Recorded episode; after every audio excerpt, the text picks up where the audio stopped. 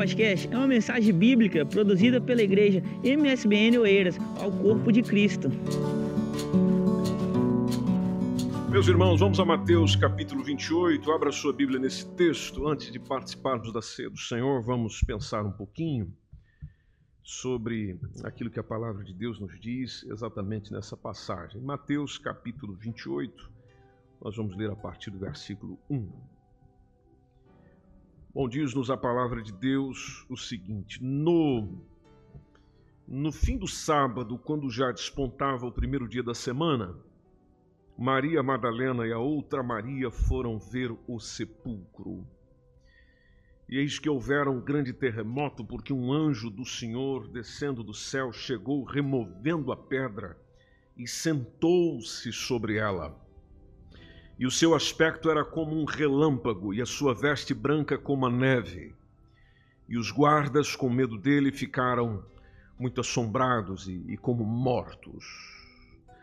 Mas o anjo respondendo disse às mulheres: Não tenhais medo, pois eu sei que buscais a Jesus que foi crucificado. Ele não está aqui, porque já ressuscitou, como tinha dito. Vinde e vede o lugar onde o Senhor jazia. E depois, imediatamente, dizei aos discípulos que já ressuscitou dos mortos, e eis que ele vai adiante de vós para a Galiléia, ali o vereis, eis que eu vô-lo tenho dito. E saindo elas, pressurosamente do sepulcro, com temor e grande alegria, correram a anunciá-lo aos seus discípulos. Indo elas, eis que Jesus lhe sai ao encontro, dizendo: Eu vos saúdo. E elas, chegando, abraçaram os seus pés e o adoraram. Então Jesus disse-lhes: Não temais, ide dizer a meus irmãos que vão a Galiléia e lá me verão. E quando iam, eis que alguns da guarda, chegando à cidade, anunciaram aos príncipes dos sacerdotes todas as coisas que haviam acontecido. E congregados eles com os anciãos e tomando conselho entre si, deram muito dinheiro aos soldados, ordenando: Dizei, vieram de noite os seus discípulos e dormindo nós o furtaram. E se isso chegar a ser ouvido pelo governador, nós o persuadiremos e vos poremos em segurança.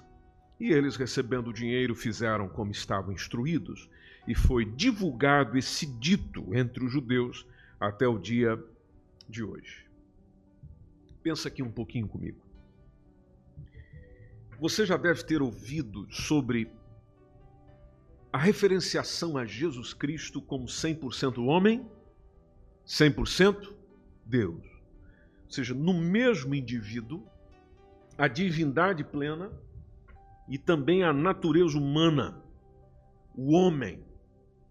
E eu sei que é uma é um conceito difícil às vezes de nós percebermos isso, mas a gente, no, no, no, contemplar a história de Cristo, o dia a dia de Cristo, a palavra de Cristo, aquilo que ele diz, aquilo que ele expressa, aquilo que ele faz, você consegue contemplar as duas naturezas. Só que a maior prova da divindade de Jesus, de, de ele ser Deus, é justamente a sua ressurreição. Foi a sua volta à vida. Porque a morte nunca teve poder para dominá-lo.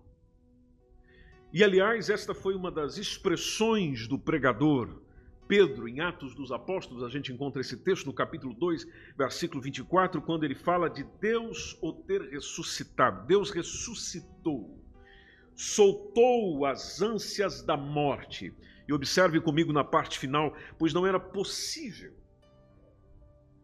Pois não era possível, ou seja, não havia possibilidade da morte retê-lo, da morte segurá-lo.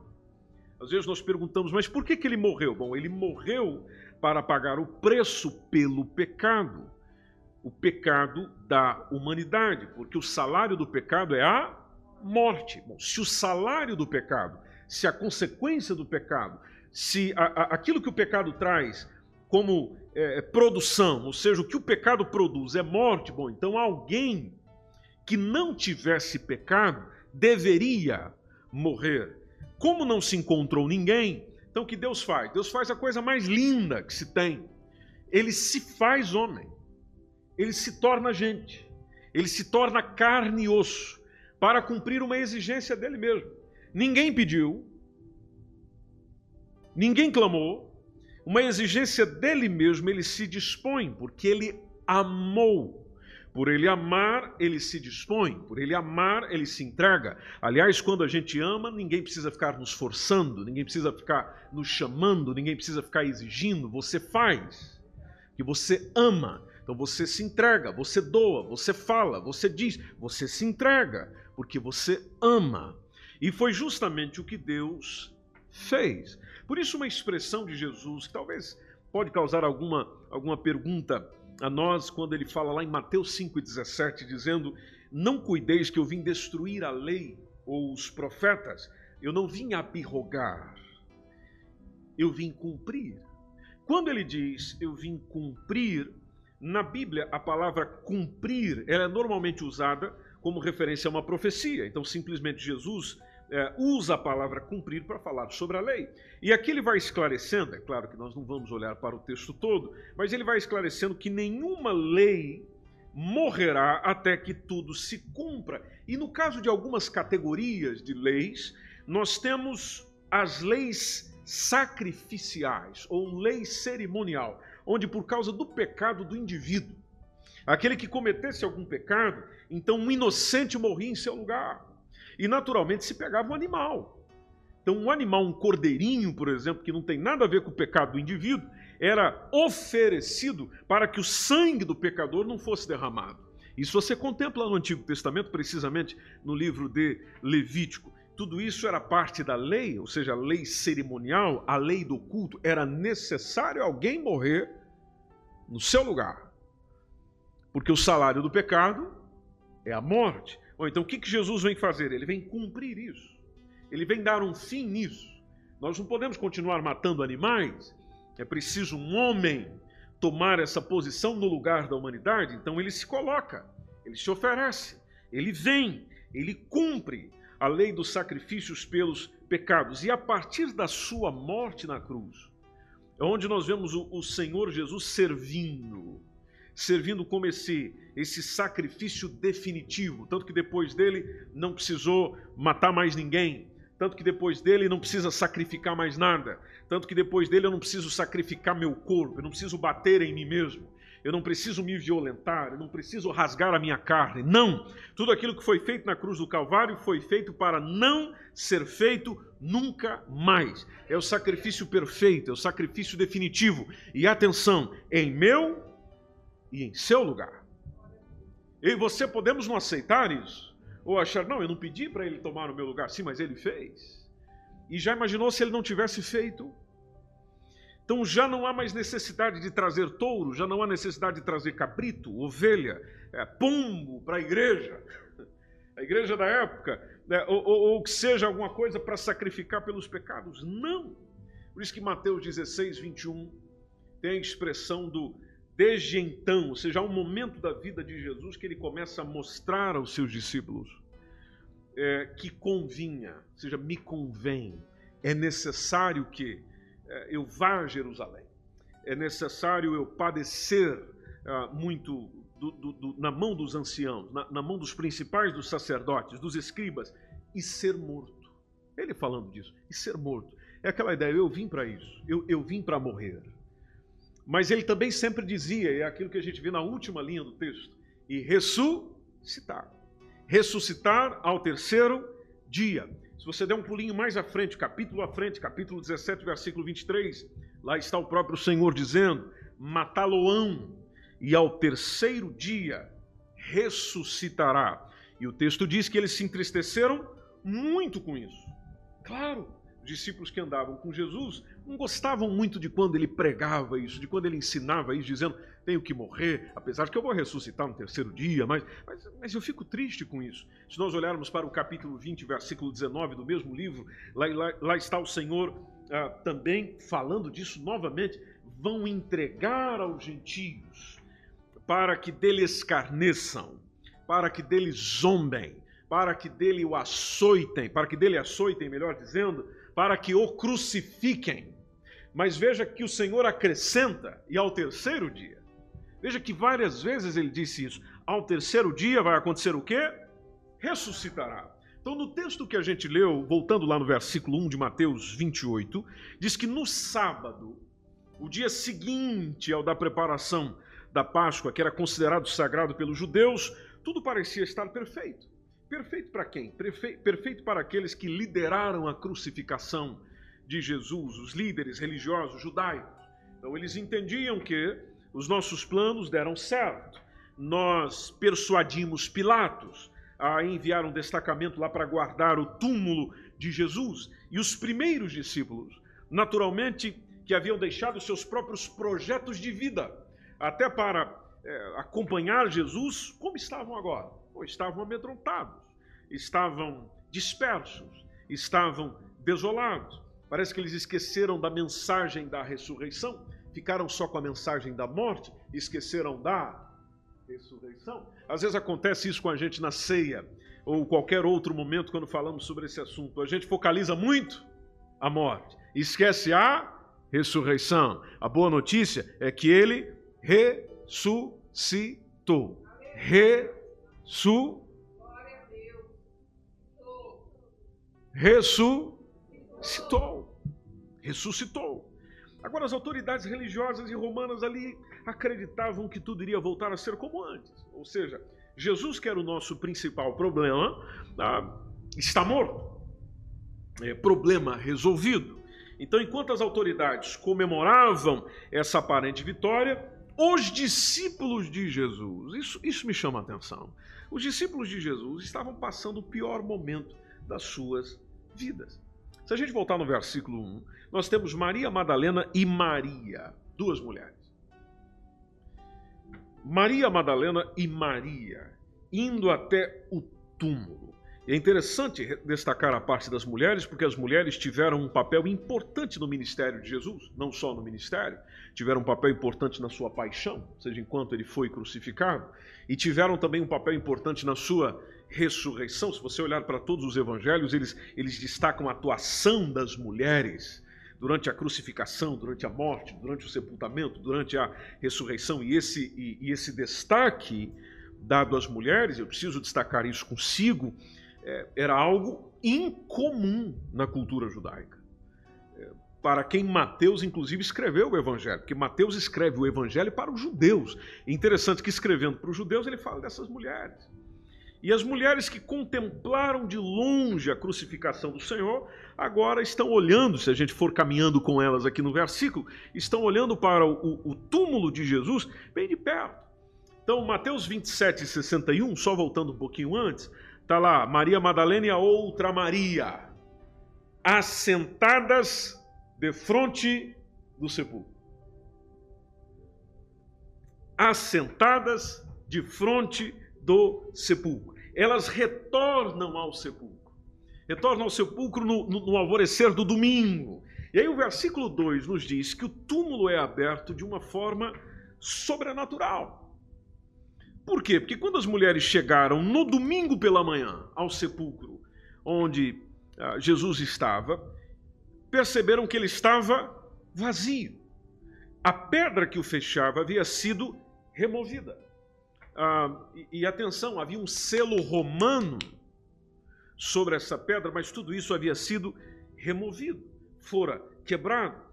Tanto os judeus quanto os romanos admitem, inclusive, este fato. Aí Mateus menciona, inclusive nesse texto, que enquanto as mulheres caminhavam rumo ao sepulcro, houve um grande terremoto, isso está no versículo 2, houve um grande terremoto que removeu a pedra que lacrava a entrada. E você sabe que terremoto é um fenômeno natural ah, que acontece naturalmente em alguns lugares, só que para Mateus, o terremoto não foi um, um, um fato isolado, um fato casual. Não, ele afirma que o tremor de terra foi consequência da descida de um anjo. É o que está no texto.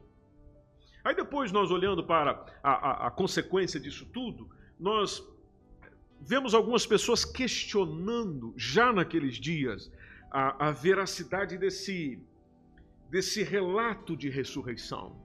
É, afirmam é, é, ter sido contradizente de ele ter ressuscitado. Mas tem uma outra, uma outra questão que eu aproveito essa, esse momento que nós estamos a falar desse assunto para compartilhar com a igreja e até permitir que isso acrescente também um pouco nos nossos conhecimentos sobre a Bíblia, é de que as pessoas perguntam assim: como é que ele pode ter ressuscitado no terceiro dia se ele foi morto na sexta-feira? A gente sempre lembra disso na Páscoa. Então, se ele foi morto na sexta-feira, é, bom, você tem 24 horas depois, você tem sábado. 24, 24 horas depois, você tem domingo. Não fechou três dias. Não, é? não, não fechou três dias. Não, não faz sentido alguma coisa aí que está incoerente. Que ele foi morto na sexta-feira, antes do pôr do sol. Agora, lá está uma coisa interessante: o pôr do sol é o começo do dia seguinte para os judeus. Então, naturalmente, na nossa compreensão, o dia começa quando? Quando o sol. Na verdade, o sol não nasce, né? Mas vamos lá. O sol nasce. É, vamos ficar nessa, nessa, nessa frase. O sol nasce. É, cientificamente errada, mas o sol nasce. Vamos lá. É, o dia começa com, com o sol a aparecer e depois o dia encerra com o sol a ir embora. Para nós é assim. Bom, para os judeus, precisamente naquele tempo também, não. Então, o, o, o pôr do sol é que é o começo do dia seguinte para os judeus. E a ressurreição ocorreu no domingo, antes do nascer é, do sol. Então, Jesus morreu na sexta-feira, passou a noite e, e o início do segundo dia, que era o sábado, no túmulo. Então, quando chega o pôr do sol do sábado, que já é o início é, do, do, do, do terceiro dia e antes do nascer do domingo, é quando ele ressuscita. Então, portanto, considerando a forma de contar o dia, de contar a noite é, dos judeus, não há contradição aqui, e, e, creio que isso fica bem entendido. Mas voltando lá para o versículo, o anjo do Senhor diz às mulheres que, que Jesus havia ressuscitado, e ele também pede que elas anunciem este fato. Alguns até brincam dizendo que é por isso que a, a, a, ressurreição de Jesus foi anunciada com grande intensidade, porque ele pediu para as mulheres contarem. Elas anunciam esse fato aos discípulos, pois o mestre iria encontrá-los lá na Galileia, conforme a gente leu no versículo 6 e no versículo 7. Mas você também leu comigo que Jesus as surpreende. Jesus surpreende essas mulheres. É, enquanto elas caminham para cumprir as ordens recebidas, ele vai ao encontro delas e as saúda. Ele vai ao encontro delas, fala com elas e elas caem aos pés dele e o adoram. E Mateus destaca o fato de as mulheres abraçarem os pés de Jesus. O, o, o mestre repete a ordem que o anjo já deu, quando elas abraçam, quando elas adoram. O mestre repete a a ordem que o anjo deu, encoraja essas mulheres para não terem medo e o fato de estas mulheres terem sido as primeiras a testemunhar a ressurreição de Jesus também é uma evidência favorável à ressurreição. Porque no Antigo Testamento, e aqui a gente acrescenta um pouco mais os nossos conhecimentos, no Antigo Testamento, meu irmão, minha irmã, a mulher não tinha a devida consideração dentro da cultura judaica. Só, só para que você tenha uma ideia, elas não entravam em contagens do censo elas não podiam falar em público. O testemunho de uma mulher não era aceito facilmente. O valor do seu trabalho profissional era metade do valor de um homem. Parece que isso continua é, quase igual, né? E, inclusive, até alguns rabinos questionavam se uma mulher tinha alma. Só, só para que você se situe no tempo.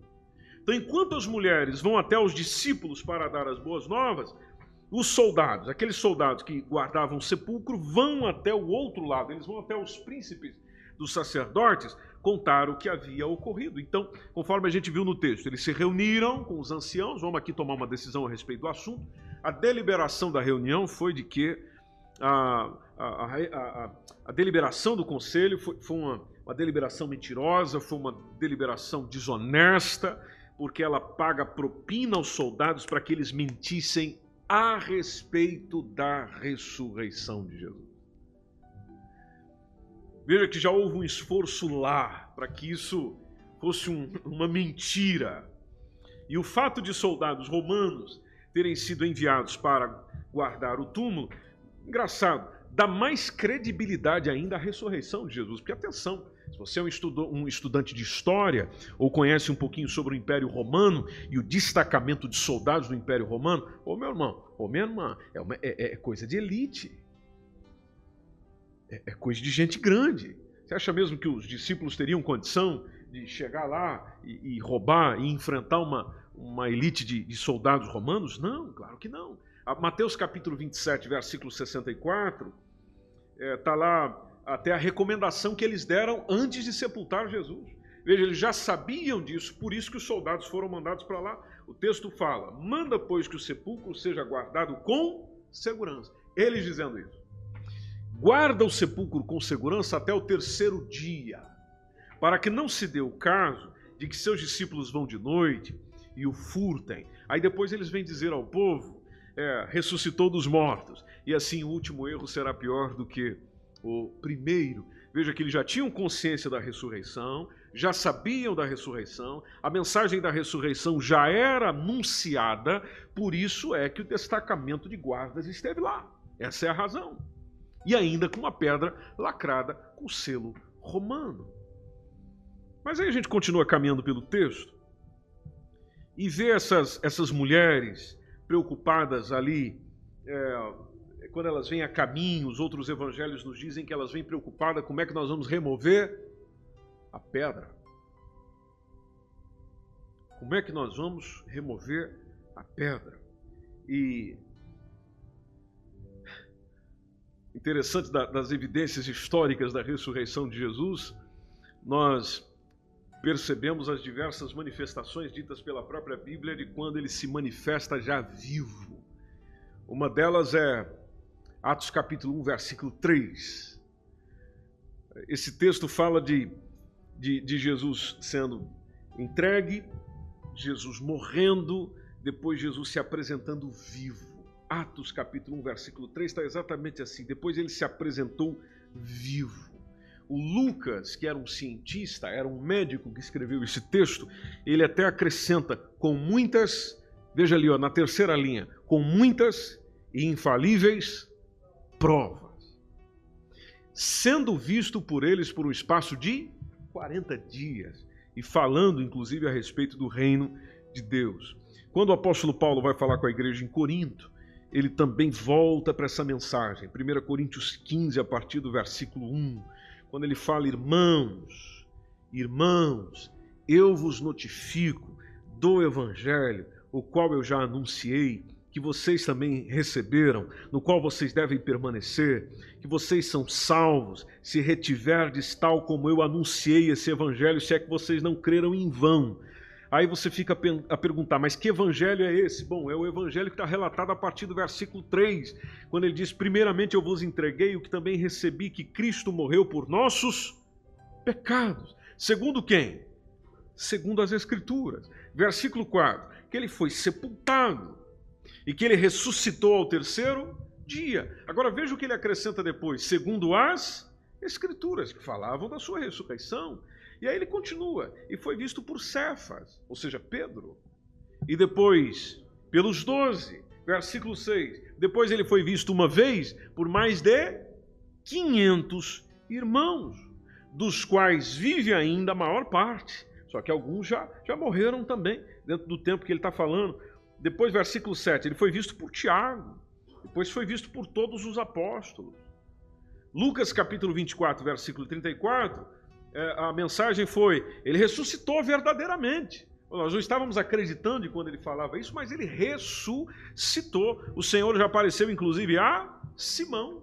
Mesmo capítulo, mas no versículo 36, falando ele dessas coisas, o mesmo Jesus se apresenta na reunião. Jesus foi no culto naquele dia discípulos reunidos, Jesus se apresenta lá no meio deles e a mensagem dele foi: paz seja convosco. Interessante que isso foi num domingo. A ressurreição foi num domingo e Jesus se apresenta para os discípulos em um domingo.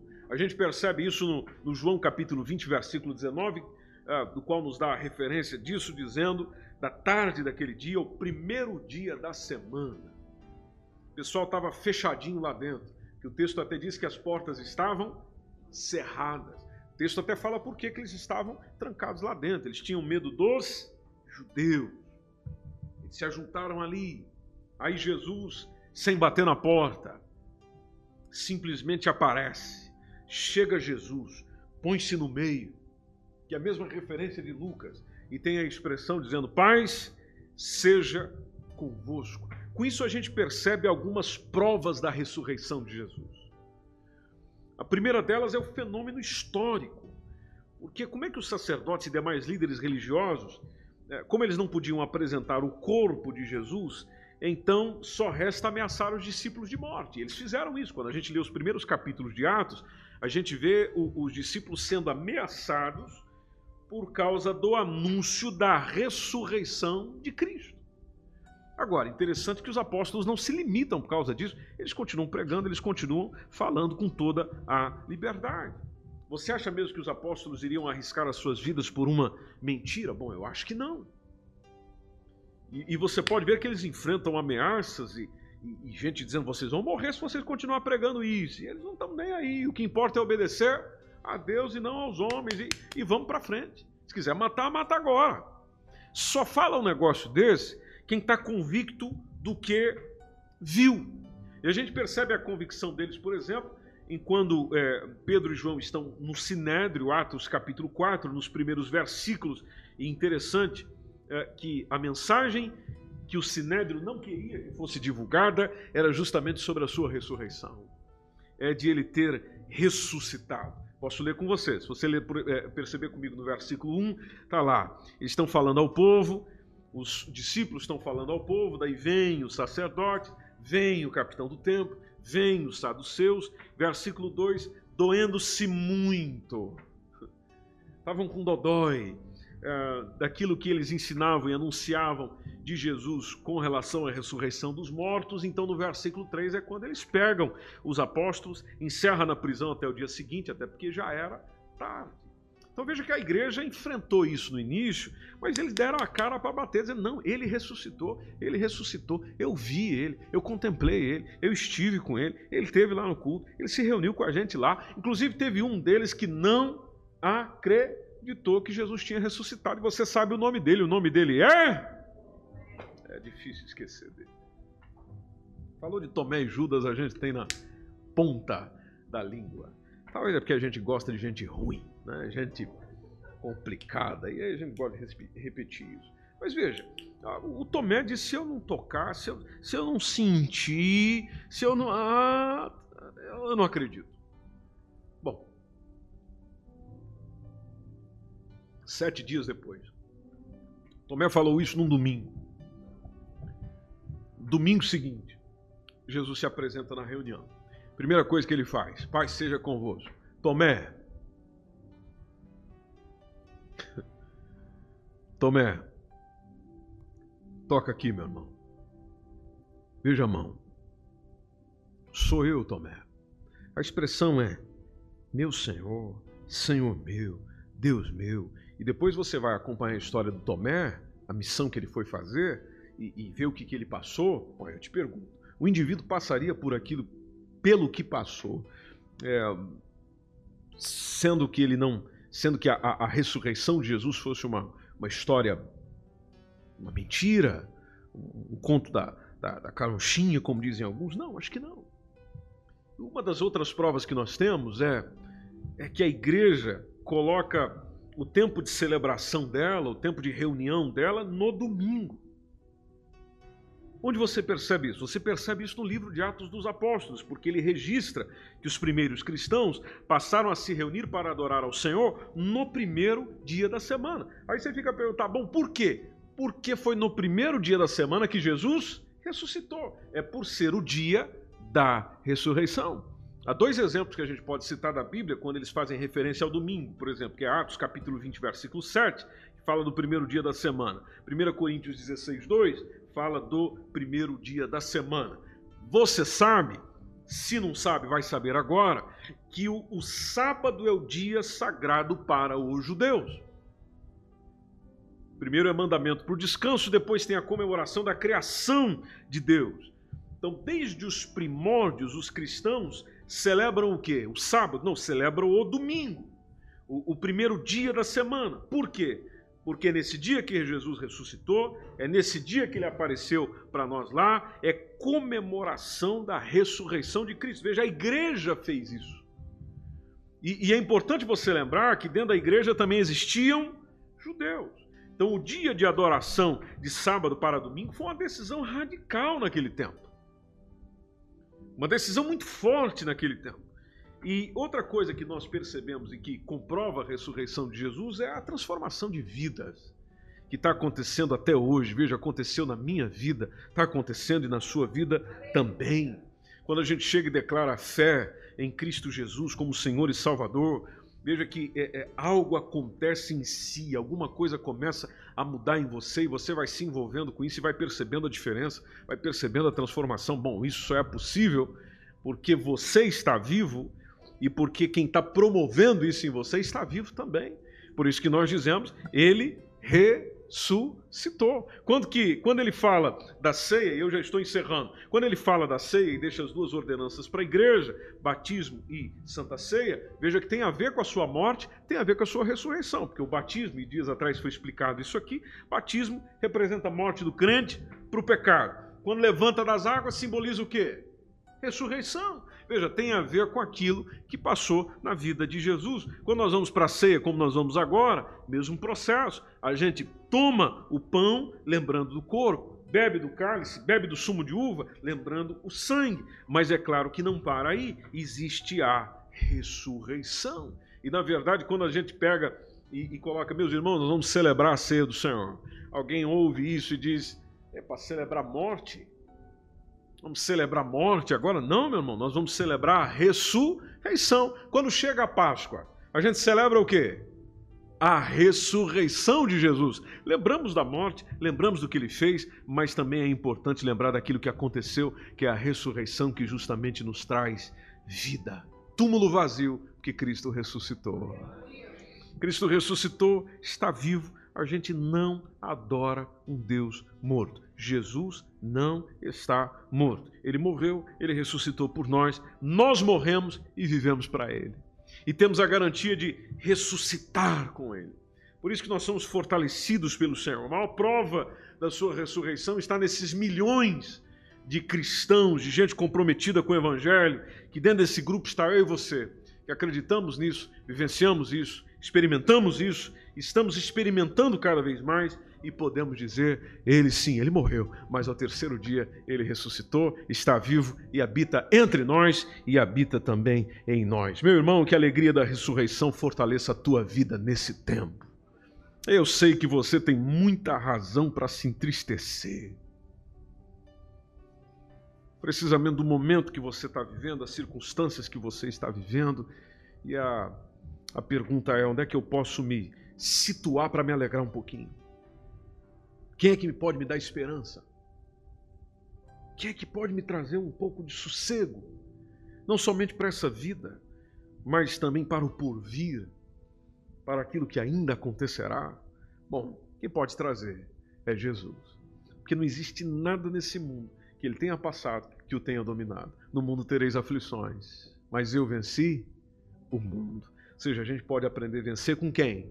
Com ele. Se eu morrer, não ficarei morto para sempre um dia ressuscitarei. Porque nos evangelhos ele é chamado de a primícia dos que dormem, primeiro dos que dormem, é o que puxou a fila. Como ele ressuscitou, eu também um dia irei ressuscitar. Veja, isso traz esperança, isso traz gozo. A gente até morre feliz desse jeito. Ou não morre? Morre. Aliás, até o velório é diferente se a gente tiver essa consciência. Pode ver que velório de gente que serve ao Senhor, gente fiel ao Senhor, não está aquela tristeza toda. Aquela alegria. Inclusive, às vezes, na vida de quem vai sentir isso mais. Por quê? Porque eu tenho a esperança, eu tenho a segurança de que eu vou voltar a ver essa pessoa. Eu vou voltar a me encontrar com ela. Eu e ela ressuscitaremos, nos encontraremos, estaremos juntos com o nosso Senhor. Veja, a ressurreição traz esperança. E é essa esperança que Jesus tem para a nossa vida, em nome de Jesus.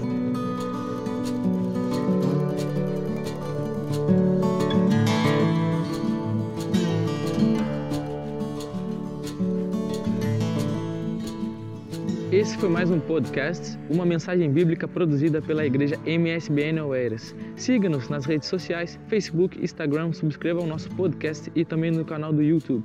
Saiba mais em msbnportugal.com.